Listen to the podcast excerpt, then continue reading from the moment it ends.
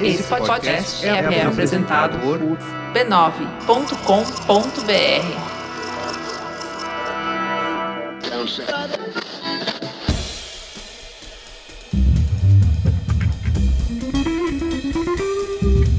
Anticast, a visão do designer sobre o mundo.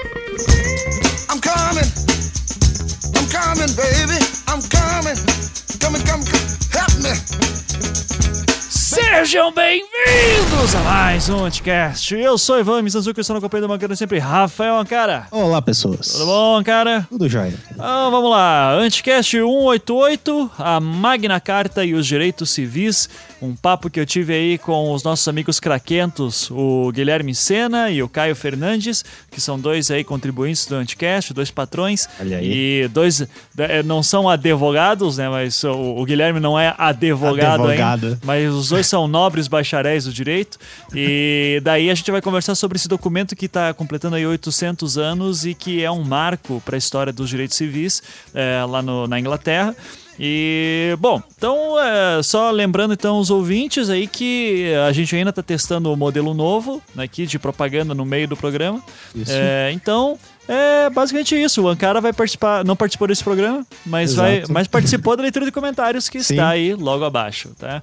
Ouçam ali e ouçam as propagandas. Isso. E, é, e vamos testar as propagandas por mais um tempo, tá? É, E- tem um monte de gente que reclamou, mas. Mas teve um monte de gente elogiando também. É, a gente tá na dúvida, então na dúvida vai continuar um pouco. Vai se continuar. Mais, a gente, se elogiarem mais, a gente deixa. Isso. Se manifestem nos comentários, por favor. Então é isso. Fique agora com o programa.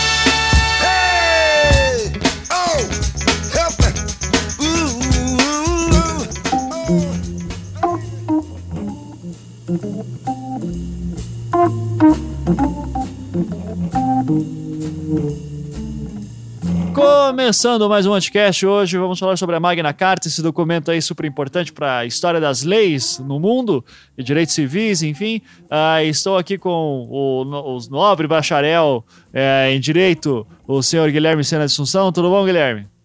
Opa, tudo bom, Ivan? Tudo bom? Então seja bem-vindo aí de novo. Vamos, dessa vez vai ser um programa mais leve do que aqueles podres de Brasília, então acho que você não vai receber tanta ameaça dessa vez aqui hoje. É, eu acho que dessa vez a gente só fala mal de gente que morreu há alguns séculos. né?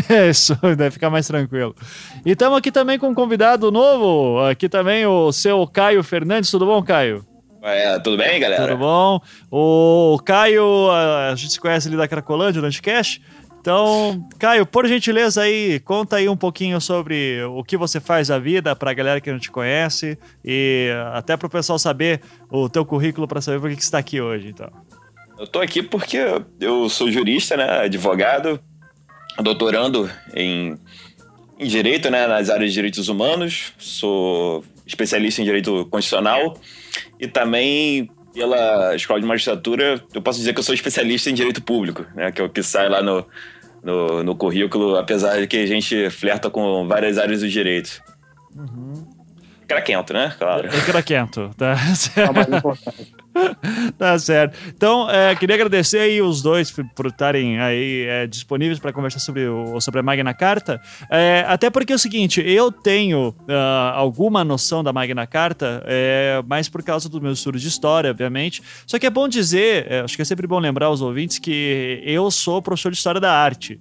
Então, assim, história política eu manjo um pouquinho, né? Eu, eu não manjo assim pra caralho, tá? Então, coisas muito específicas eu sempre me confundo. Porque isso era uma. É é interessante só avisar, porque eu participei lá daquele Nerdcast de, da Guerra dos- da- das Rosas, um tempo atrás, e, e daí teve uma galera que reclamou, porra, mas o cara nem é historiador e tá participando. E realmente, eu não sou historiador político. Então, é. Assim, tem muita coisa assim que realmente eu ah, me falha um pouco de, de saber, mas ah, de, de qualquer maneira apesar de a gente não conseguir discutir grandes batalhas, enfim, é, e, e nomes de cabeça, eu acho que o mais interessante de discutir a Magna Carta é especificar algumas questões que al- algumas problemáticas e alguns novos pontos de vista que esse documento vai trazer para o cenário inglês né, e europeu ali no século XIII.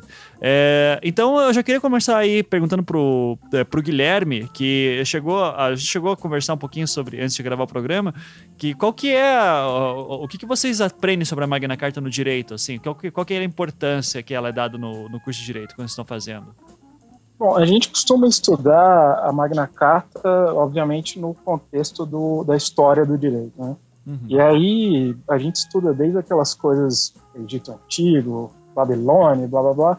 Quando chega na, na parte da Magna Carta, parece que tem uma cisão na história do direito, que passa-se a ter a noção de um documento que meio que constitui os princípios de uma, de uma sociedade, entendeu? Uhum. E eu acho que a Magna Carta é, é o que traz essa cisão. Apesar de, quando você vai ver a história da Magna Carta, são diversas Magnas Cartas, né? Uhum. É que ela foi sendo renovada por vários reis, etc e tal. Mas é exatamente esse, essa cisão, essa ideia de que existe um documento bem anterior, bem do passado, que ainda dita princípios de como vai ser uma sociedade até hoje em dia. Essa era a discussão, por exemplo, na Inglaterra no século XVIII, no século XVII, com a Revolução Gloriosa e por aí vai. Uhum. Então acho que essa essa é a importância capital dela. E daí para as outras revoluções burguesas, né, dos Estados Unidos, etc. tal, começa a vir a noção de constitucionalismo. A gente tem a, a noção moderna de constituição, né? Que aí passa a ser importante para todo mundo ocidentalizado. Uhum.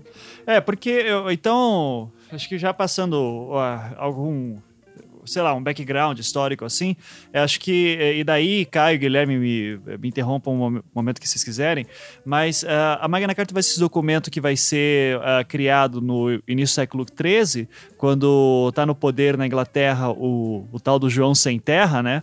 Que leva esse nome porque não tinha direito a nenhuma terra por ser o filho mais novo. Ah, todos os seus irmãos já, já se sucederam ali da, da, da, da monarquia, enfim. E ah, o, o que basicamente acontece é que ah, a, a Inglaterra, que até então, no século XI e XII, era uma monarquia que tinha eh, era de caráter absolutista, super centralizada, um grande poder em cima, dos rei, em cima do rei, eh, de repente agora parece esse documento que é a Magna Carta que vai restringir um pouco dos seus direitos, né? Ah, vai criar, por exemplo, uma noção de, eh, de que a igreja tem autonomia frente ao rei, ela não tem que responder apenas a- ao rei. É, vai ter que ter um diálogo entre eles, vai ter que também uma certa, um certo início de parlamento ali também vai estar surgindo. É mais ou menos por ali que a gente vai, vai colocar É. a importância dela? É, eu acho que foi uma boa introdução. é, Realmente é, é bem por aí, né? É, o que a gente tem que ter em mente, né? Porque politicamente na, na Inglaterra a gente vivia numa sociedade estamental, né? Que aquela, toda aquela história que a gente aprendeu, né? Que tinha a nobreza, o alto clero, o povo e, e o rei, né? Absolutista, né? É, e no, no caso, é, especificamente na época da Magna Carta, não, não tinha um absolutismo, mas era um sistema um pouco feudal que o, o rei da Inglaterra ainda devia favores e era vinculado a Roma, né? Então, a a Magna Carta, na verdade, ela, diferente como pode parecer, né, pra gente, ela era um acordo estamental Uhum. ela fazia um acordo entre a nobreza e o clero é, com o rei.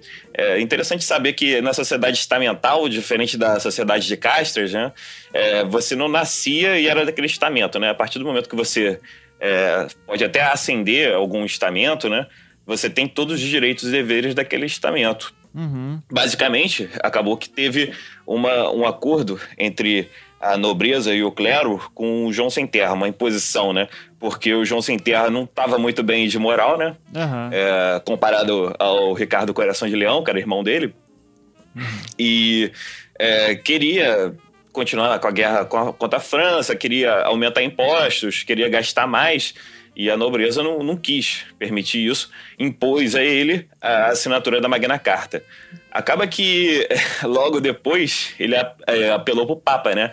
Inocêncio III, e falou que assinou a Magna Carta por coação. Uhum. Então, depois de, de alguns meses, é, se eu não me engano, uns três meses de vigência da, da assinatura da Magna Carta, é, o Papa Inocêncio ele, ele cancelou, né? E após um ano dessa, dessa anulação da Magna Carta, ela voltou a vigir com novos juramentos e novas modificações e tiveram várias versões até chegar hoje em dia.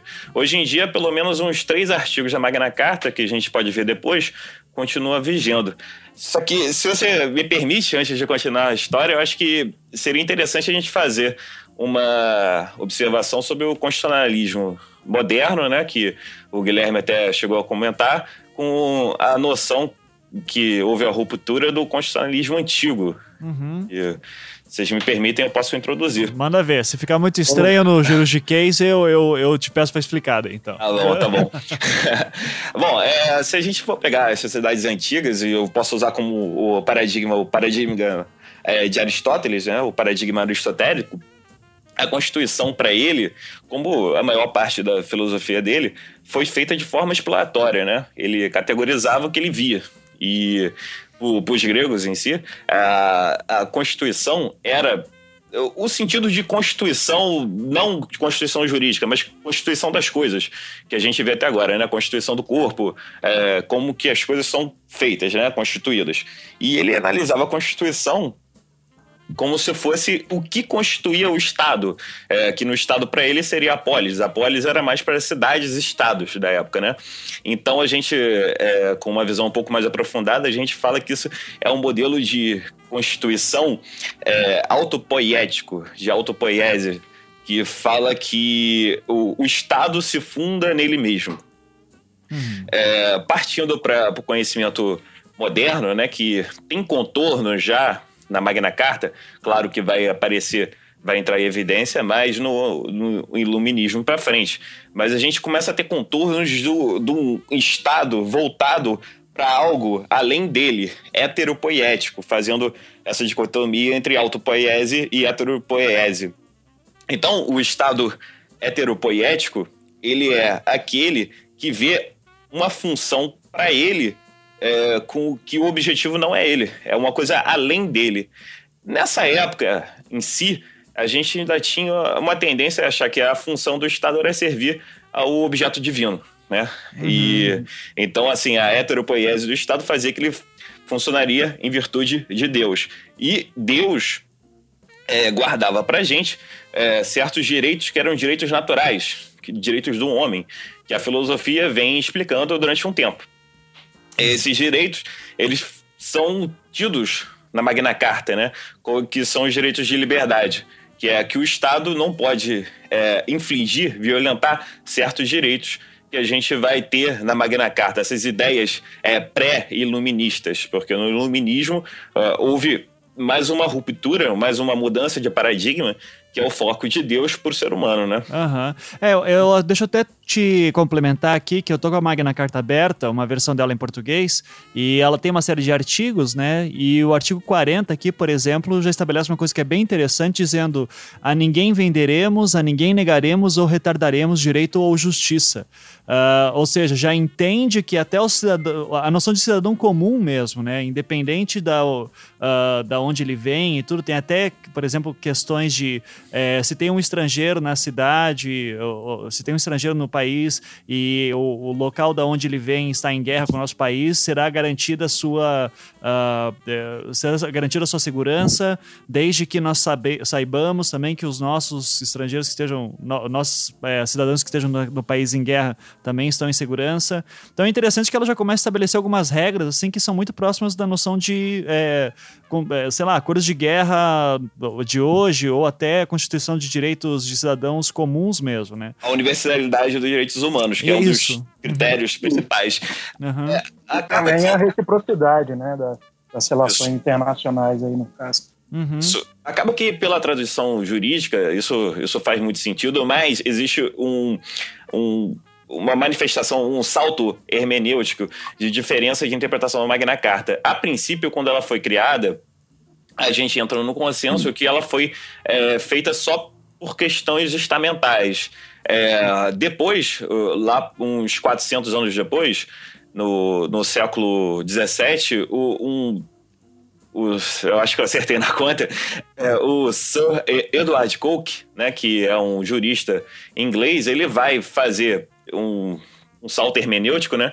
Que basicamente é interpretar o mesmo texto com uma com uma ideia diferente, né? Uma ideia que, que depende da conjuntura temporal e uma série de outros fatores, de, diferente da exegese, né? Que é entender, extrair o que o texto, na época do que ele foi feito, quis dizer, né? A hermenêutica, ela muda a interpretação de acordo com as situações é, extrínsecas ao texto, né? Então, é, o ser Edward Coke ele vai entender que, que serve para todo mundo, que ele seria realmente direitos humanos, universais e que não teria restrição que a Magna Carta fala sobre free man, né? Que ele fala que qualquer homem pode ser livre e aquele papo todo de direitos humanos. Ah, tá. Ah, ah, então, ou seja, não tem uma noção. A, a, a, então, só para eu entender melhor. A Magna Carta, quando ela fala que, por exemplo, de homens livres, a gente tem que lembrar, então, que nem todos são livres nesse período, porque ainda tem um Isso. feudalismo, né? Perfeito. É, no, começo, ela, no começo, ela tem um caráter muito mais de garantir liberdades aos barões. Aham, certo. Ela estabelece a, a ideia do Conselho dos 25 barões, que vão, vão ter, inclusive, alguma, algum poder de supervisão sobre o rei, etc e tal.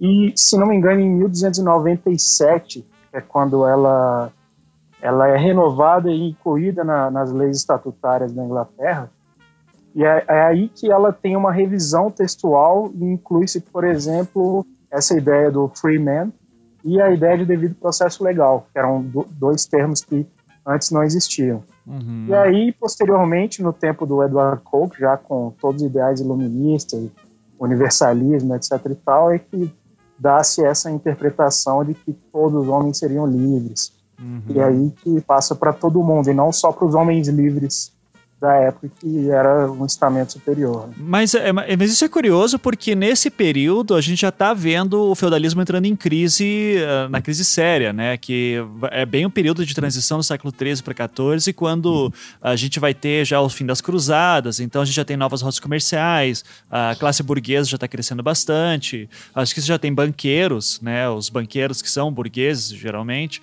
é, e, e, ou seja, é, daí que vem a minha, minha dúvida. Quando ele está falando homem livre, é, os burgueses estão sendo contemplados aqui também ou é só realmente o pessoal da nobreza que está falando? Vocês têm noção?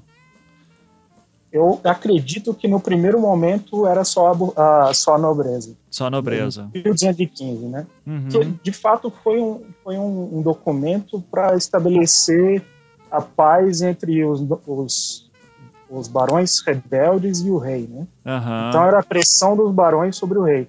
E aí teve aquele momento que o, que o Caio explicou aí, que o, o João Sem Terra foi atrás do, do Papa para anular, etc e tal. Teve a, a famosa Guerra dos Barões, né? Uma guerra uhum. civil entre os lealistas lá e o, e o pessoal revoltado, inclusive com o rei da França participando. E a partir desse momento, o, o, rei João vai morrer um ano depois da, uhum. da, da, primeira Magna Carta, né? já em 16. É, 1216, em outubro, se não me engano. Uhum. E aí o filho dele, de 9 anos, que vai assumir o poder, obviamente com a regência ali do, do, do William Marshall, se não me engano. Uhum. E aí ele vai refazer essa, essa Magna Carta com a assinatura dele e também vai assinar uma outra carta que é, que é a chamada Carta da Floresta, que é meio que é entendido hoje em dia como se fosse um anexo assim, da, da Magna Carta. Uhum. Ela, é, ela trata de algo menor que é só o direito de ir e vir do, uhum. da, do cidadão comum, digamos assim. Porque existia um, um, um entendimento do que, que era a floresta real na época. Isso data desde a invasão normanda, que os, os normandos determinaram várias terras reais em que nenhum cidadão poderia transitar, não poderia caçar, não poderia fazer nada, basicamente. Né? Uhum. Inclusive, tem, tinha até pena de morte para quem caçasse é, veados na região. Olha. É. É, é interessante até que a já que falou da Carta da Floresta, né? A Magna Carta, no começo, não era nem conhecida como Magna Carta, ela é conhecida Exatamente. como Carta das Liberdades, né? Que, em 1215. Ela é Magna Carta porque ela é maior é... do que a Carta da Floresta. Isso, justamente, que a Carta da Floresta vem em 1217 e em 1218 eles resolveram é, renomear a Carta de Liberdade para a Magna Carta, que seria a Carta Superior, né? Aham. E o, eu sei que o Guilherme tá louco pra falar isso, né? Como é que o Robin Hood entra aí, Guilherme? Não, o Robin Hood, né, cara? Grande, grande chapa, né? Primeiro grande comunista aí, eu acho. Ai, ai, não, porque teve aquele filme do Russell Crowe, ele brinca um pouco com isso, né? Só- É, exatamente. Aham. O, João Sem Terra é sempre um vilão na vitória do Robin Hood. Aham, sim. E, e o Robin Hood pega exatamente por esse lado também da, da questão da floresta, né? Que ele vive na floresta, tem as crianças da floresta e tal. E aí, esse filme terrível do. o cara, qual que é o nome do cara do Alien? O Ridley Scott. Ridley Scott, esse mesmo. Ele fez esse filme maravilhoso aí do Russell Crowe como Robin Hood. E o Russell Crowe se diz filho de um pedreiro bacana que teve um belo dia uma ideia do alto de seu ser, da sua, da sua vida contemplativa, né? Aham. Teve a ideia de uma carta que daria liberdades para todos os ingleses. Eu acho que tem até uma articulação maçônica aí, né? Se você for parar pra Isso. pensar, né? Pedreiro, tal, Aham, liberdade. olha aí. Ele, inclusive, esconde o, o, o draft que ele fez, né, o rascunhão do- da Carta da Floresta, embaixo de uma construção, não sei o que. Aí o Russell Crowe consegue achar e faz o, o João Sem Terra assinar e tal, dá um. É, é tudo muito bonito, cara. Tirando o fato de que a Carta da Floresta foi assinada depois da morte do João Sem Terra na vida real, né? Aham. O filho dele que assinou um ano depois da morte dele. Aham. Mas é bacana, só que aí ele queima a carta depois e declara o Robin Hood fora da lei. Ah, É, é, começa. é a magia lenda. do cinema, né? A magia do cinema. É.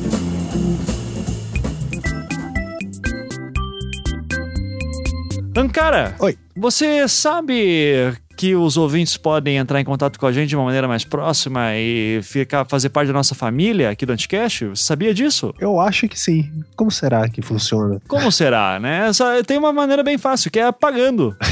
Você pode pagar pra falar com a gente. Você pode pagar pra falar com a gente. Mas como funciona? Você dá dinheiro? É, você dá a partir de um dólar por mês, você participa lá do da Cracolândia do Anticast, nosso grupo secreto no Facebook, que tá crescendo mais que a comunidade do Hulk e, e tá muito forte aí, já mais de 300 craquentos ali participando e conversando sobre um monte de coisa. E estamos aqui com um craquento que é o Ramairá. Tudo bom, Ramairá?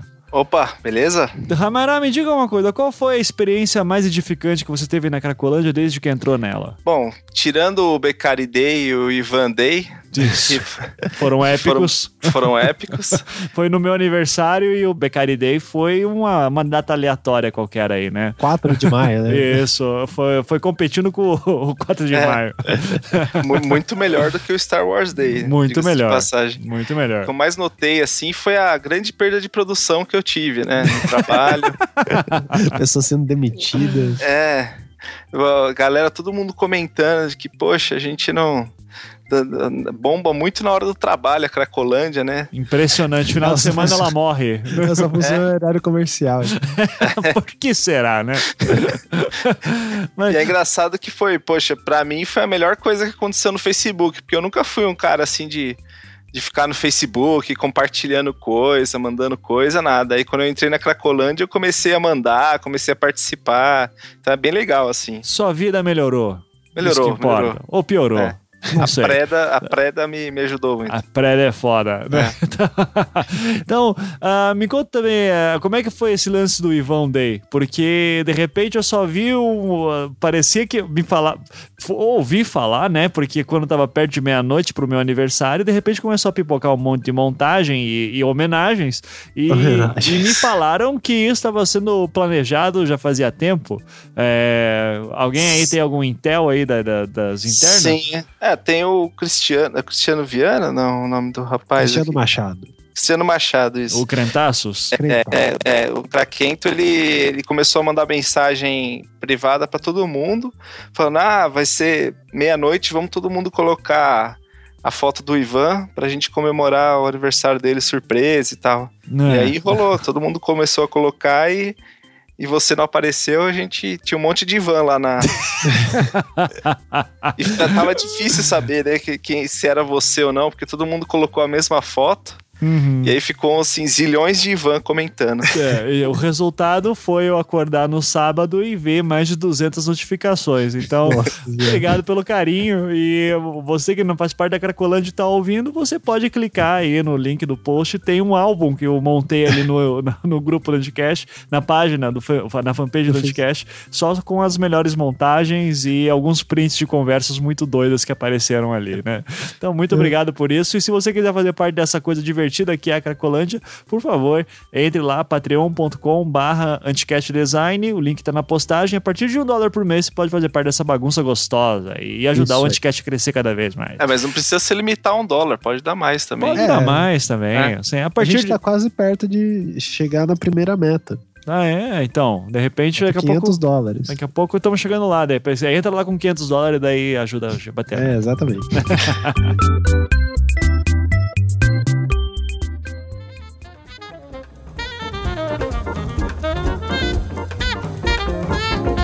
Um detalhe interessante, né, que a carta realmente não era para todo mundo naquela época, porque ela foi escrita em latim, né? E nem todo mundo daquela época, pelo que me consta, sabia ler latim. E isso era como até hoje, né, que o pessoal critica muito, né, que, que quando você dificulta a linguagem, você está dificultando os direitos para não ter amplitude universal, né? Uhum, sim. É, é que naquela época também o básico era o latim, né? Até hoje, você tem termo, vocês juristas eh, nobres, bacharéis, Aham. usam o maldito latim em alguns termos, né? Também. Então, é, e eu até uma vez ouvi falar que isso é meio que para manter mesmo um controle da classe, né? Para deixar ela meio. ah, eu não sei, para haver um certo controle de conhecimento, isso procede essa informação? De Com certeza, a manifestação do poder, né? Claro. E é, o- o- se a gente pensar, né? o- a gente é obrigado a usar terno. A gente. é, se você for ver, tem, tem várias coisas assim que o promotor, por exemplo, ele, ele senta ao lado do juiz, né? Tem várias explicações históricas para poder colocar isso, mas a, toda a distância entre as partes. é, é, só, só me explicando mais ou menos, né? Porque o juiz ele, ele tem as partes de cada lado, né? E muitas vezes o promotor ele vai contra o réu, mas ele não se senta no mesmo patamar, ele se senta em cima, né? Então toda essa distância tem, tem uma, um simbolismo, né? De você mostrar a opressão do poder do Estado em cima do, das pessoas, que, que tem tudo a ver com essa nossa, nosso papo aí de liberdade, né? E manifestação individual. Sim, sim. E É. tem- isso até me, me remeteu aqui ao, a um artigo da Magna Carta, que é muito curioso, assim, para mostrar também como era algo. Hoje a gente tem leis com ideias muito de lei geral, né? A nossa concepção de lei hoje é isso, é geral para todo o país, para toda aquela circunscrição. né? E a Magna Carta, por exemplo, ela traz aqui o artigo 10 regula o empréstimo de dinheiro por judeus, Aham. estabelecendo que crianças não pagam dívidas, não pagam juros nas dívidas que elas é, herdarem.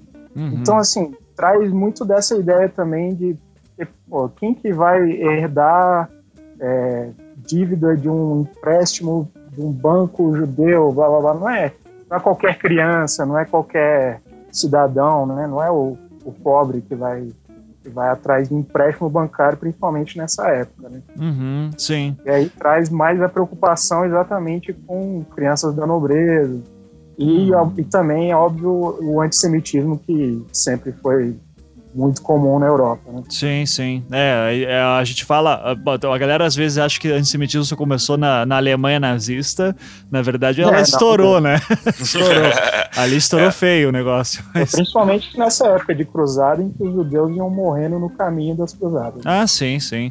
É, a- só que daí, uma vez, eu tava, anali- eu tava vendo alguns textos também sobre a questão da Magna Carta, e eu queria que daí vocês me explicassem isso por uma questão ah, histórica, jurista também, de que eh, ela estabelece uma coisa que seria muito interessante e inovadora para a época, que é que o, o rei, ele não está acima das leis. Né? Porque o que acontecia antes numa monarquia absolutista que era a Inglaterra anterior e que depois vai se tornar durante a dinastia Tudor e tudo, mas é, vamos se focar nesse período, é que, por exemplo, o rei podia uh, tinha o poder de alterar a lei quando bem quisesse, inclusive aumentar os impostos e tudo, né? E de repente agora você tem. Isso é o grande problema. Que é o grande problema, né? É, exato. É, é, o que vem girar a Magna Carta em si, né? Agora, a, é, é, realmente a primeira vez que a gente tem esse caso de uma. É, estabelecer por um documento que, olha, o governante ele está. ele não está acima da lei, a lei é ele que. É, ele serve para. ele existe para servir a lei e não o contrário. É a primeira vez que a gente tem esse modelo surgindo?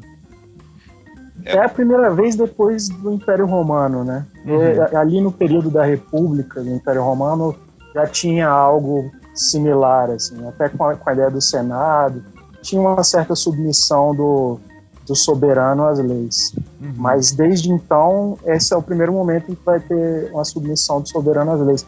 Até porque nessa época não era tão comum ter leis escritas. O direito ele era muito mais consuetudinário, né, voltado para os costumes. Ele era muito voltado para ideias da igreja também, né, que chamam de direito canônico e tal, e principalmente na Inglaterra. E até hoje segue um padrão jurídico que a gente chama de é o sistema do common law, né? Uhum. Que é um sistema que não é tanto base, não é tão baseado em leis quanto é o nosso sistema, que uhum. tem uma matriz romano-germânica. Ele é um sistema muito mais voltado para para julgados, para jurisprudência, costumes e tal. E aí, principalmente na Inglaterra, e aí os países de tradição anglo-saxã vão pegar isso, né? Estados Unidos, Austrália e tal. Outra, outra noção que, que, que, a gente tem na Inglaterra também, que é, é, lá eles não têm uma constituição completamente escrita, né? Eles adotam é. a teoria do bloco de constitucionalidade. Então eles pegam certos certos textos de bastante importância e vão juntando ele e vai criando uma aura de constituição, né? Diferente do Brasil e, e vários outros países com a tradição da Europa continental, né? O, o Civil Law, que tem essa, essa ideia de normatização e colocando a constitucionalismo formal, né? Num texto no corpo só. Uhum. Uhum. É isso que daí vai ser a. É, o Guilherme até usou o termo common law, né? Que é quando a gente vê, por exemplo. É, eu vou falar aqui de acordo com as minhas uh, referências, que são, por exemplo, filme americano de julgamento, né? Que é muito legal. Que daí aparece lá o cara se dizendo, não, não os caras procurando precedentes, né? Por exemplo, hum, algum isso. julgamento em algum lugar, aconteceu tal coisa, tal, o cara usou tal recurso, então a gente pode usar isso aqui como um precedente. Coisa que não tem no Brasil, né? Ou tem também. É, Mais ou menos. Mas né? não é da mesma forma. É, qual, qual, é. qual, que é a diferença? E, porque acredito que isso tem a ver também com o papo da Magna Carta nesse sentido, né? Sim. É, qual, qual que é a diferença, então, básica? Eu posso explicar. Cara, a, a, nossa tradição é a tradição do civil law, né? É a tradição da, da Europa é, continental.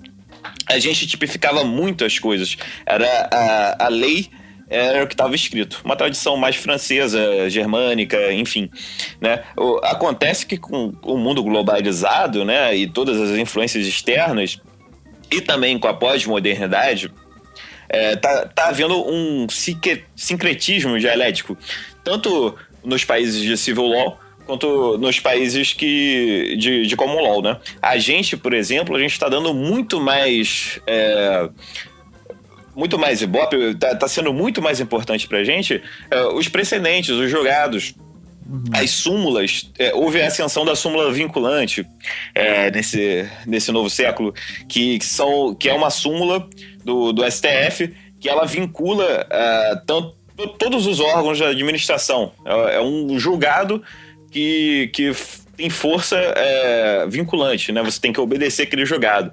Hoje em dia, para a gente pra gente advogar ou para quem faz provas de concurso ou de qualquer outra coisa, a gente tem que ter noção dos últimos julgados, porque a lei ela, ela tem lacunas, que ela, as lacunas são integradas. E uma forma, a forma é, que até os americanos chamam de é, a forma realista, né? Porque é pela filosofia do realismo, o direito é o que os tribunais dizem, né? É a forma do precedente. Então a gente tem vários dispositivos, até no nosso código tipificado, que dão mais forças aos precedentes judiciais. Claro que a gente não tem uma formação jurídica como nos Estados Unidos, que nos Estados Unidos você vai perguntar para um acadêmico jurídico, ele sabe o caso de quem versus quem e o que, que foi decidido naquele caso. A gente tem a tendência de se apegar à doutrina, é, que são os, os escritores, né?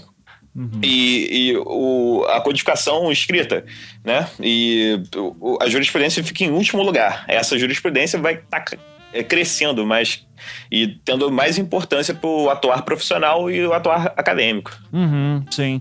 É, e daí, assim, então, eu acho que até. Uh, acho que é legal só falar um pouco disso também, sobre a questão da, da, da monarquia absolutista, é, porque daí vai, vai cair nessa questão de common law e a, a, a restrição do poder do rei é, no século XIII, aí, com a Magna Carta, porque é, é uma coisa interessante notar que, por exemplo, a gente vai ter no século XVIII a tal da Revolução Francesa, né, que vai ser. Uh, basicamente assim, mata, mata todo mundo da monarquia, foda-se, vamos começar do zero isso aqui. É, e justamente uma nova criação de uma constituição francesa, que daí acho que, é, inclusive desse espírito iluminista que vai vir toda a tradição, que vai influenciar muito o Brasil aqui, né, da, da questão de leis. É, e, e, é interessante ver que, por exemplo, o século XVIII, é, aqui no Anticast eu falei várias vezes que sou muito fã do William Blake, né, o, o, o autor inglês é, do final do século XVIII. É, ele, por exemplo, era um cara absolutamente contra o modelo monárquico monárquico é, na Inglaterra. Só que uh, a monarquia na Inglaterra se mantém até hoje. Né? Então, uh, só que no, dentro do sistema parlamentarista e tal. Uh, e eu estava lendo uma. Também estava lendo alguma análise sobre o Blake, que daí dizia assim que ó, o Blake não era o único que era contra a monarquia no século XVIII, que era meio que um, um espírito da época também, né? Tipo, esse, esse novo o frescor que agora a República estava trazendo né? Na, na, Inglaterra, nos Estados Unidos, tudo, aquele período de revoluções como diz o Hobsbawm, né, no A Era das Revoluções. É, só que daí ele diz assim, o que impediu, o que, aliás, o que garantiu que a Inglaterra e o Reino Unido se mantesse como monarquia foi justamente já esse antecedente que vem desde a Magna Carta, que já restringe o poder do rei.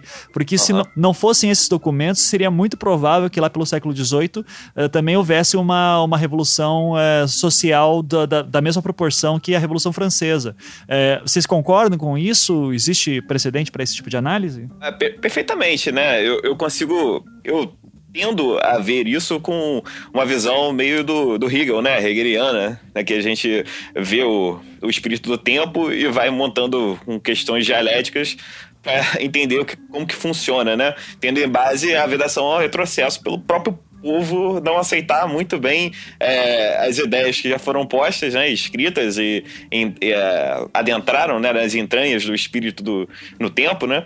É, para voltar, né? Uhum. E, e eu acho que essa análise que foi feita da monarquia inglesa fazer concessões uh, aos outros estamentos, ao povo, depois, né, é, conseguiu manter ela até hoje, né? E uhum. tem gente que diz que a monarquia mantida até hoje, mesmo tendo todo o gasto, vale a pena para a Inglaterra em, em si né? E ela uhum. só conseguiu mantendo. Eu acho que se o Zamiliano tivesse aqui, ele iria falar também da corrupção do capitalismo ao proletariado é, contra o welfare state, né? De, uhum. de, falar assim, ah, quanto mais você dá benefícios pra galera, mais o negócio não sai do lugar, né? Uhum. E tem, tem muita galera que é comunista, acredito que o Zamiliano tenha essa posição que, que que detesta esse tipo de atitude, né? É, é provável e... que o Guilherme também, que esse é outro comunistinha aqui na faculdade também.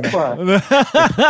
e, então, assim, é, é, essa forma né, da, da tese, voltando a Hegel sobre tese, antítese e síntese, né, que o Marx vai utilizar depois, né? É, eu acho que essa forma de de flexibilizar, né, de liquidificar, né, agir como água, assim, da, da tese é, monarquista e da tese é, burguesa, no, no, no, caso dos outros povos, é, é ela é realmente coaduna com todo esse sentido, que essa análise que você fez. Uhum, sim. É, tem, um, tem uma questão também que até meio cronológica, né?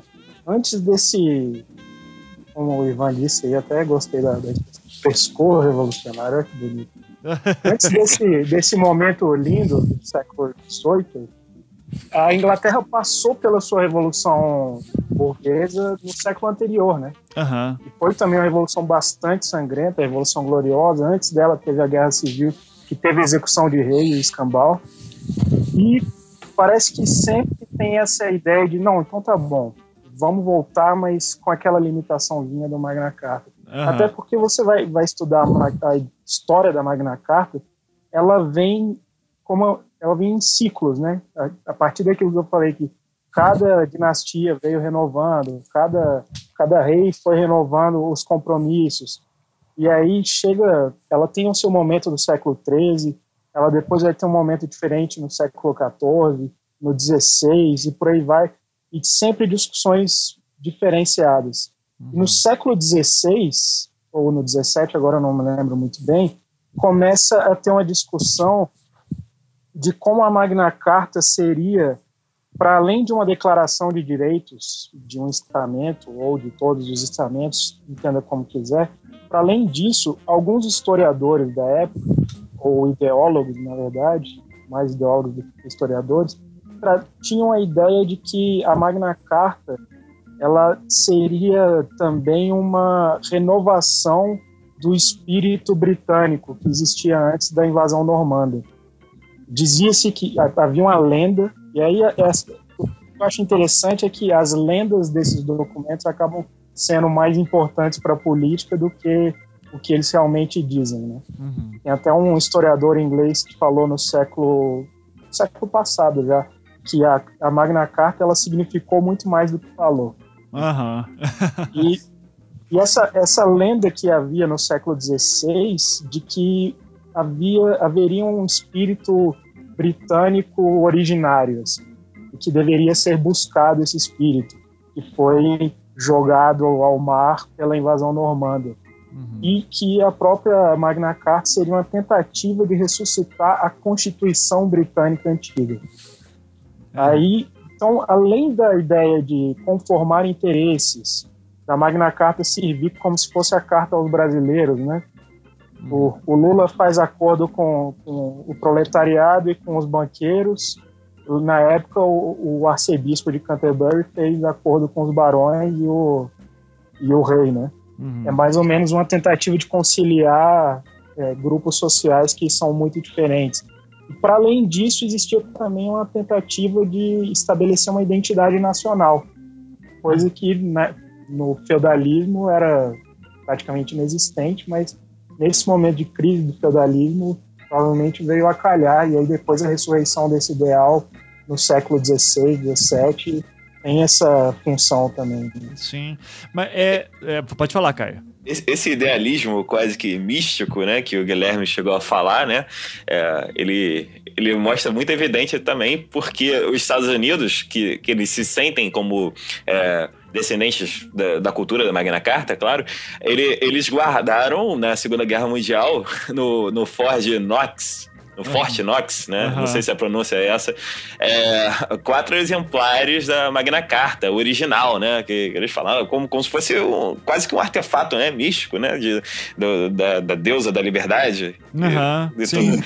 É, eu, eu, até tava falando com o Tucano, né, lá do, do Nerdcast, e daí ele, ele a gente tava conversando por Twitter, e daí ele até falou assim, pô, eu ouvi um falar uma vez que o, uh, parece que os americanos dão mais valor pra Magna Carta do que os próprios ingleses, né?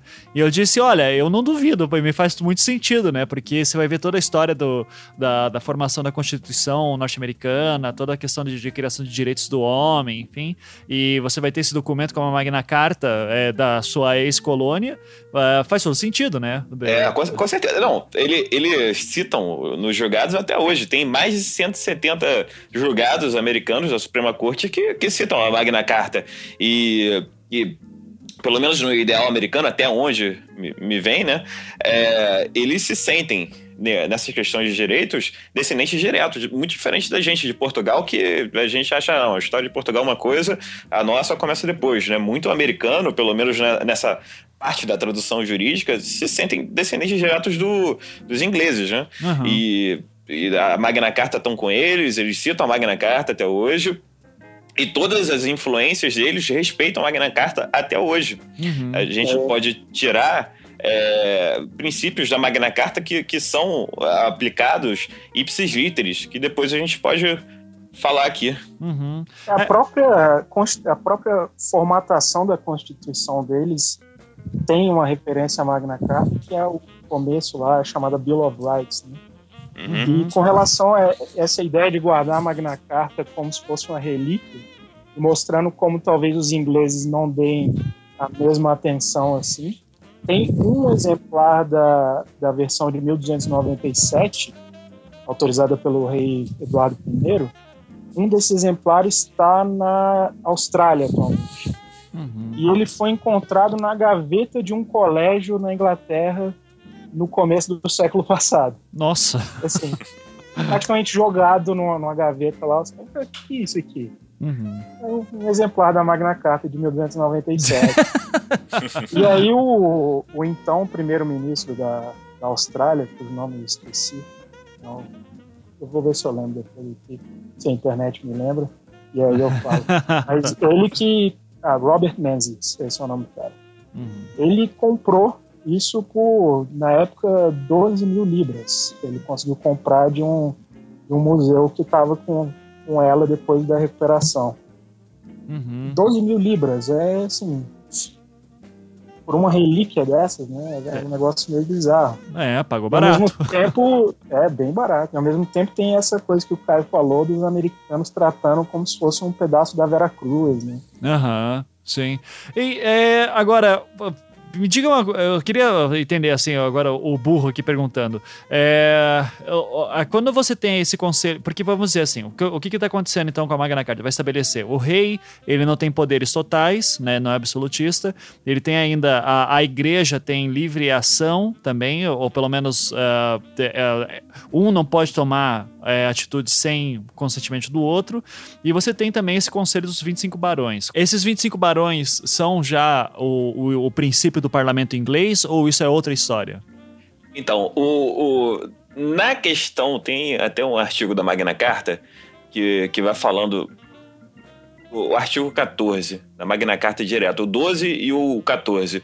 Se você for falar, ele faz menção ao Conselho Geral do Reino, Uhum. e, e esse seria o- provavelmente o conselho do- dos 25 barões, né? Uhum. Que dão limitações ao poder de tributar do rei. Porque até então o, o rei João sem terra precisava de dinheiro, pegava dinheiro do povo.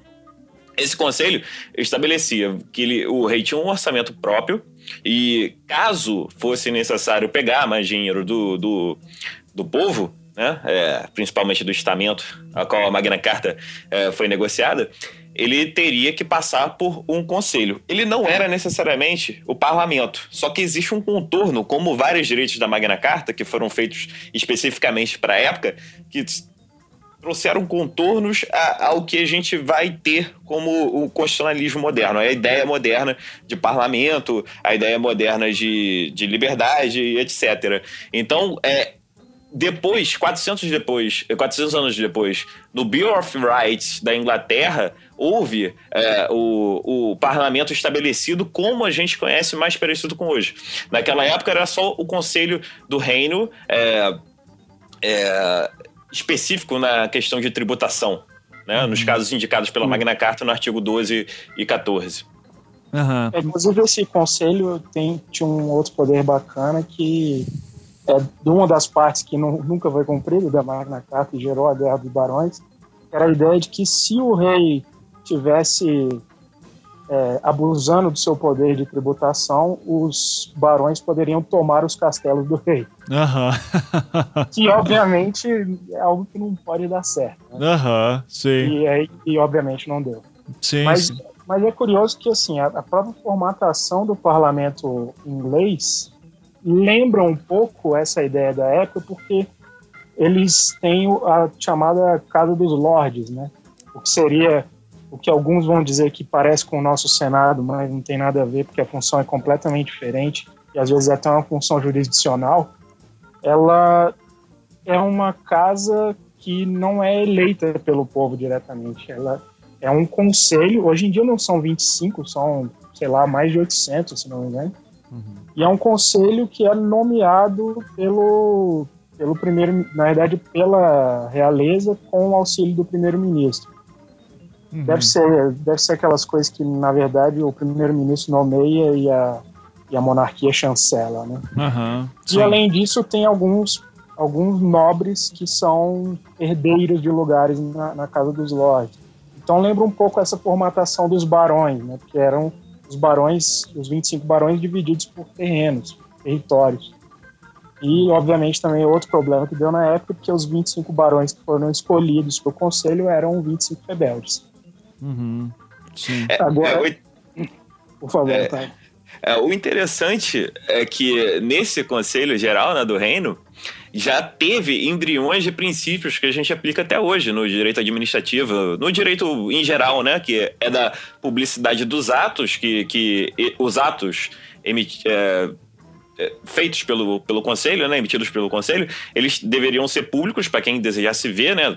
É claro que a princípio seria dos estamentos, é, necessidade de justificativa para a convocação do conselho, ou seja, o, o rei ele não poderia convocar o conselho sem ter que é, expli- é, explicitar, né, motivar o, o motivo da convocação e a intimação pessoal dos convidados, ou seja, ele não poderia armar necessariamente contra o estamento para poder, não, é, eu chamei vocês, vocês não vieram e eu decidi assim mesmo. Então, então Sim. a gente tem esses três princípios que seriam na é, na convocação do conselho que seria é, compulsório pro rei, né? Uhum. É, mas tem, é, tem Qual é ainda. o mínimo ali, né?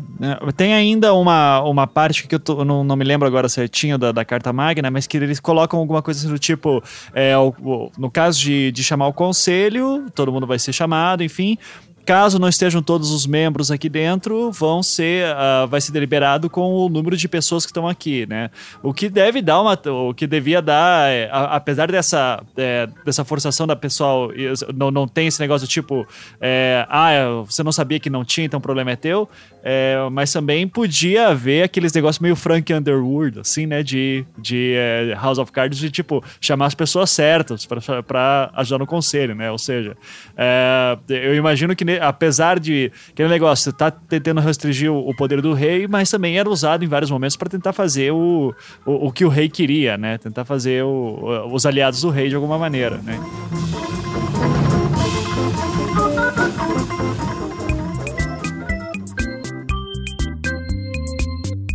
Caralho, cara, que foi? eu, eu sinto, eu sinto que a Podosfera precisa de novos podcasts. Ela Olha. precisa de novos podcasts. Eu Ela- queria muito ouvir um podcast sobre análise literária, um outro sobre filosofia e outro que só ouvintes do Anticast ficam conversando entre si. Exato. Você conhece alguns podcasts sobre isso? Conheço. Conhece? Conheço Três. Meu Deus do céu, existem? Na rede Na rede. Anticast de, de podcast que começa a se surgir aí. É, a gente tem o Três Páginas, que é o, o seu podcast por acaso. Olha aí, é mesmo, é Sobre mesmo. literatura. Você recebe convidados e vocês observam. Observam não. Vocês vão fazer a crítica literária é, da primeira página de três textos. E a gente sempre lê o primeiro texto enviado por um ouvinte, né? A primeira página de um texto enviado por um Exatamente. ouvinte. Então a gente tá recebendo um monte de texto. Quem gosta, quem gosta de escrever e analisar a literatura, confira lá o trêspáginas.com.br que pode ver. E o meu desejo por ler, por, por saber mais de filosofia. O que que eu posso. Eu quero ouvir o Beccari falando no meu ouvido várias Você pode horas. ouvir o Príncipe Trágico ali no, no Não Obstante, Uhum. que é o podcast do Filosofia do Design, que é o site irmão do Anticast. Uhum. Que daí o Beccari e o Daniel Portugal vão receber várias outras pessoas lá conversando sobre filosofia. Vira e mexe tem o André Martins, tem o, o Rogério Almeida, e é bem bacana. E tá, cara, tá, o Beccari tá gravando loucamente. Tá gravando muito. Nunca É, vi o Beccari tão nunca empolgado assim. Que Pois bom. Então. Tá bem bacana. Assinem o feed lá. também. Assinem o feed. E por fim, tem também os nossos ouvintes, os, para, os nossos patrões da Cracolândia decidiram fazer um podcast deles também, Exato. com um nome muito criativo que é o É Pau, é Pedra. Que é o spin-off do spin-off, que tem um spin-off que é o NuCast. O NuCast. E vai ter mais spin-off aí, né? Sim, Volte eles as lá, faz o, lá o graveto também. não-? Pior, né?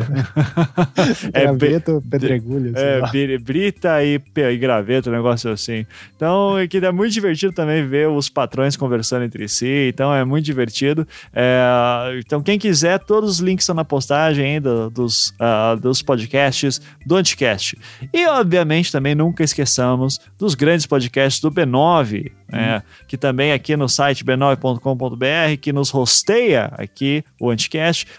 Temos também o Mupoca, querido Mupoca do seu Luiz Assuda, o Braincast, aquele lá do- dos, dos patrões de verdade, né? Não, seu Mirigo lá e companhia fazendo o Braincast. Aí tem o Spoilers, tem o Mamilos com as meninas lá sempre fazendo, botando fogo nessa internet aí. A Ju e a Cris. Tem- eu tô esquecendo de mais o do Zing, do Maron. Nunca, ele fica bravo quando a gente não lembra Exato. dele. Você Então, falou uma- de spoilers. os spoilers falei também, falando das séries queridas que todo mundo gosta de ver. Então aí, o que não falta é podcast de qualidade para o ouvinte brasileiro se, se esbaldar. Devo ter esquecido algum podcast. São cinco. São muitos. Ah, agora tem do Save Game também. Ah, sim, sim. Se você gosta de videogame, ouça lá o Caio Corraine, finalmente falando de novo de videogames, né? Então é isso. Então, ah, vai lá, ouça o podcast e seja mais feliz. Eu acho que essa é a mensagem que fica aqui. Exato.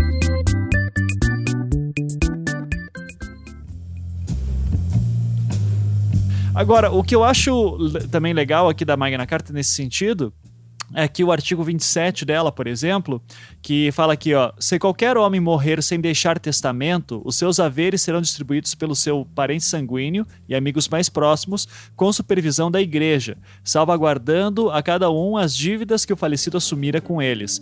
E é, eu acho interessante isso porque eu eu estava até estudando esses dias o- a noção de testamento, né, na, na Idade Média, é, e como o testamento, o modelo testamento, ele é usado de uma maneira religiosa, ele tem um princípio religioso de é, abdicação dos seus bens para que você não, não cometesse o pecado da avareza, né? Ah, porque, por exemplo, se você fosse muito ligado com seus bens materiais, a, sua chance de ir para o inferno aumentava consideravelmente, né? Então, ah, a noção de testamento é um documento que você assina para dizer, ó, quando eu morrer, nada disso aqui é meu mais, então eu tô me livrando disso tudo, né? Então, eu tenho um documento ah, diante de Deus, inclusive, para testar, olha, eu não tenho mais, eu não tenho mais interesse em manter isso depois que eu morrer. Agora, ah, aqui você já tem um exercício de uma lei que está acima do próprio rei, dizendo o que fazer quando o cara morrer, o que fazer com os bens dele, porque devia ser um problemão na época do tipo, o cara morreu e não deixou e não ficou claro para quem que ia ficar as coisas, né? Ah, que é um problema que se enfrenta até hoje, né? Testamento é qu- quando um parente morre, fazer o que fazer com os bens é briga de família, é tá aí para contar a história, né? Ah, você, eh, sobre essa questão de testamento, assim, existe. vo- Vocês conseguem ver também alguma coisa assim interessante nisso, da, da questão do, eh, da preservação dos direitos da família nesse sentido? Eh, também é uma coisa inovadora ou já, já devia ser alguma prática comum da época por- ah, nessa questão do Estado? É isso é mais uma limitação do, do poder real, né? Porque pensar que se não tem herdeiro previsto em lei, a terra vai para quem tem poder, né? Aham. Inclusive é o que acontece hoje. Os bens de quem, de quem falece, se não tiver herdeiro, vai para o Estado, né? Uhum. Então, isso também pode ser visto como uma limitação do poder real, porque acaba indo para a família da- do, do morto e não para o rei, né? Uhum. É, me parece também que é, a Inglaterra, como é de common law, é um direito consuetudinário de costumes, não me parece que o que está escrito na Carta Magna seja uma, uma coisa que já se pratique. Né? Se- parece que seria uma vontade do povo, né, que confeccionou ela, contra a vontade do rei vigente. É, se foi costume que, que essa prática do artigo 27 seja dessa forma, talvez seja um costume diferente das práticas adotadas pelo rei João Sem Terra, né? Uhum. Então, me parece que tudo que está escrito aqui seria com um contorno de limitação. Uhum. É, para voltar um pouco no- na história do- do- dos direitos fundamentais, né, da- que a gente entende como teoria, esses direitos fundamentais, eu não sei se no Anticast vocês chegaram a já discutir nesse sentido, mas seriam de primeira geração ou primeira dimensão, né? Que seriam os direitos que, que fariam um atuar é, negativo do Estado, né? Limita o poder absoluto do, do, do príncipe, né? Do, do Leviatã em si, né? Do Estado. E enquanto se pra- avançando na história, os próximos direitos que seriam de segunda geração seriam um atuar positivo do, do Estado prestacional. é, que a gente ainda nem sonha em ter né, é, codificado na época da Carta Magna, né? Uhum. Sim. Uhum. Se a gente for, só para finalizar, né, é, até a terceira geração, que seria a geração consensual, é, o direito de terceira geração seria o direito entre. é, entre todos os, os cidadãos, né? To- Todo o social. É um direito que se amplifica, é, aplicaria de forma horizontal. Né? O direito da sociedade, da função social e da- das propriedades e de tudo. Dessa forma que aplicaria a todo mundo de forma fraterna, né? A gente volta até na Revolução Francesa e fala que o direito, é, a primeira geração é liberdade, a segunda é igualdade e a terceira é a fraternidade, né? Uhum, sim. É, lembrando que a terceira é a época do We Are the World, né? Aham. A Segunda Guerra Mundial, todo mundo querendo ser bonitinho. Aham. E aí vem esse papo de direito ao meio ambiente. Isso, direito- isso, isso, que, que é um dever atuar de todos. nuclear. Aham. Isso aí. É claro que depois eles vão até inventando mais direitos de outras gerações e tal, mas é. Pelo menos a parte da doutrina que eu sigo é quando fala que, peraí, a gente já, já falou que um é atuar é, negativo, o outro é um atuar é, positivo. Atuar negativo não, atuar, né? Só pra deixar entre parênteses aqui. O outro é um atuar positivo. E o outro é um atuar social, que não tem necessariamente o Estado. O Estado participa, mas todo mundo participa, né? E agora as outras gerações, elas já são assim, não tem nada das outras gerações que foram sendo criadas que não se compreendem as dimensões que a gente já tratou anteriormente, né? Então, mas isso aí já é um papo que a gente pode deixar pra depois. É, daí já é bem juridiquês, já fica bem, bem mais tempo. Mas, mas isso tem uma relação com a Magna Carta naquele aspecto de, de ter um documento lá de trás que rege os nossos ideais jurídicos de hoje. Lembrando que, por exemplo, os direitos de primeira geração, apesar de a primeira grande concepção ser essa da, da Magna Carta, considera-se também o, o- a Declaração Universal dos Direitos do Cidadão e do Homem, né, da, que veio com a Revolução Francesa Uhum. são esses dire- direitos individuais. E sempre essa referência a um do- documento lá atrás que até hoje tem, tem algum valor. E por isso vem a ideia de direitos humanos hoje.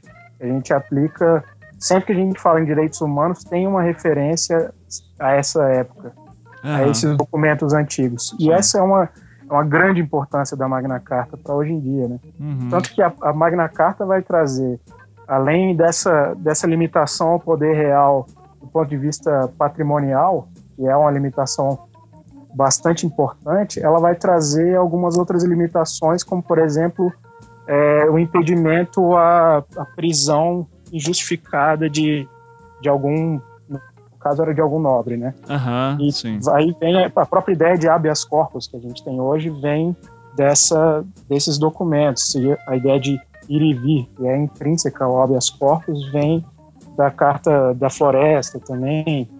E o principal que a gente tem hoje, inclusive na nossa Constituição, que é com relação ao a tributação, vem da Magna Carta também. É o rei, na época, antes da Magna Carta, ele dava na telha, precisava de grana, vai lá, alguém cobra imposto para mim. Aí ia o cara lá, cobrava imposto e no final das contas deixava o Robin Hood puto da vida. Hoje em dia você precisa aprovar uma lei e essa lei só vai entrar em vigor para aumentar impostos só depois de 90 dias ou no exercício fiscal do ano seguinte, que é um, obviamente uma decorrência do, do pensamento da época, que o rei não podia aumentar imposto assim sem mais aquela. né? o ministro Luiz Roberto Barroso citou diretamente a Magna Carta nesse princípio da anterioridade tributária que o Guilherme estava mencionando agora. Ah, Você vê que, que, que ela tá viva ainda, né? No, no- nos nossos corações. Aham, sim. É, porque é, é uma maneira justamente de tentar é, proteger o povo, né? Querendo ou não, na Magna Carta a noção de povo ela é bem mais restrita, mas é agora você tem é, atualmente como mudou muita coisa, é, você, você protege o cidadão de certa maneira, né? Para que não fique um estado opressor querendo aumentar a qualquer momento. E aí a gente entra num problema, né? Bem, bem polêmico, né? Que como são criados os direitos, né? Normalmente, é, e o Guilherme eu acho que pode falar com mais legitimidade do que eu, né? É, tantas leis como jurisprudência, e aí é, Bom, é o que a gente vê, né? É, eles são cria- criados por uma pequena parcela, né? Que normalmente são detentores do poder. E é, mesmo, mesmo que seja minoria, é uma minoria meio que organizada, né? Que, que quando se organiza fica com uma certa potência, né? Então, a partir do momento que, que você tem a potência é, daquela classe ou daquela é, singularidade que é bem influente, você cria uma lei ou cria um precedente e depois, com, com- uma pressão um pouco maior, esse precedente é universalizado. Universalizado, né? E, e basicamente essa história da Magna Carta é a história que se repete em ciclos é, micro, né? Bem menores na nossa vida cotidiana. E se o Guilherme puder falar alguma coisa nesse sentido, como são feitas leis e normas. Isso aí, eu- se eu falar, eu vou ter que matar vocês, né? Mas, é, mas eu vejo uma influência muito grande da, da Magna Carta também no ideal, ideário político do contratualismo, que hoje também faz parte do imaginário político. Essa ideia de unir, as eh, unir os grupos, trocar uma ideia e chegar a uma conclusão bacana para os dois. E aí vai ter contratualismos de todos os tipos, né? Desde aqueles que vieram no iluminismo, o contrato social do Hobbes, do Rousseau, o, a ideia do Locke também, e aí vem já mais contemporaneamente ideias de contrato, não de contrato social, mas um contrato, é, uma metodologia de pensamento que é contratualismo, né? Que é o contratualismo individualista, e aí você pega isso num, num grande pensador que tem hoje em dia, do direito, inclusive, que é o Habermas, um pensador com o qual eu não concordo em quase nada, mas que é um grande pensador. E que ele é muito We Are the World para mim também. Aham. E, e como eu, eu tô na galera doidona francesa do Foucault, do Vacan, fica meio difícil concordar. Aham. Mas aí vem essa ideia sempre do contratualismo. E para, inclusive, vários discursos parlamentares ingleses traziam essa noção de que ó, a Magna Carta veio com essa ideia de dois polos discutindo para chegar a um acordo e fazer um contrato social para estabelecer como vai ser a nossa sociedade. E por aí vai. E essa é uma noção que a gente tem hoje em dia, aqui no Brasil, por exemplo, para pensar em termos de democracia, democracia representativa. Você tem a ideia de que a única legitimidade, obviamente eu estou falando em termos hegemônicos, né? A única legitimidade social para discutir política estaria nas mãos do parlamento, dos representantes eleitos. E aí a gente tem, por exemplo, é, na Câmara dos Deputados, a tentativa de afastar a qualquer custo o povo do espaço, daquele espaço de poder, para deixar que só aqueles que estão ali para representar interesses possam fazer um contrato social e estabelecer novas leis, enquanto o povo muitas vezes está interessado em estabelecer os seus interesses, as suas vontades, por outros meios, porque para eles não, não é possível, não é facultado participar do, da conversa, né, do contratualismo. Que aí dá para pensar mais ou menos em termos da Magna Carta, seriam os barões tentando conversar com o rei, pode ser o PMDB conversando com a Dilma hoje, Aham. Enquanto isso, tá do lado de fora o sindicato tomando gás de pimenta porque quer participar da discussão e não pode. Né? Uhum. E Sim. enquanto existe essa, essa ideia de, de que a política, de que as leis devem ser construídas por meio de um contrato social, existe sempre muita exclusão. Sempre vai haver enquanto for assim. Aí por isso mesmo, já para me explicar um pouco, eu sigo um pouco mais da ideia do, do Foucault que política é muito mais guerra, né?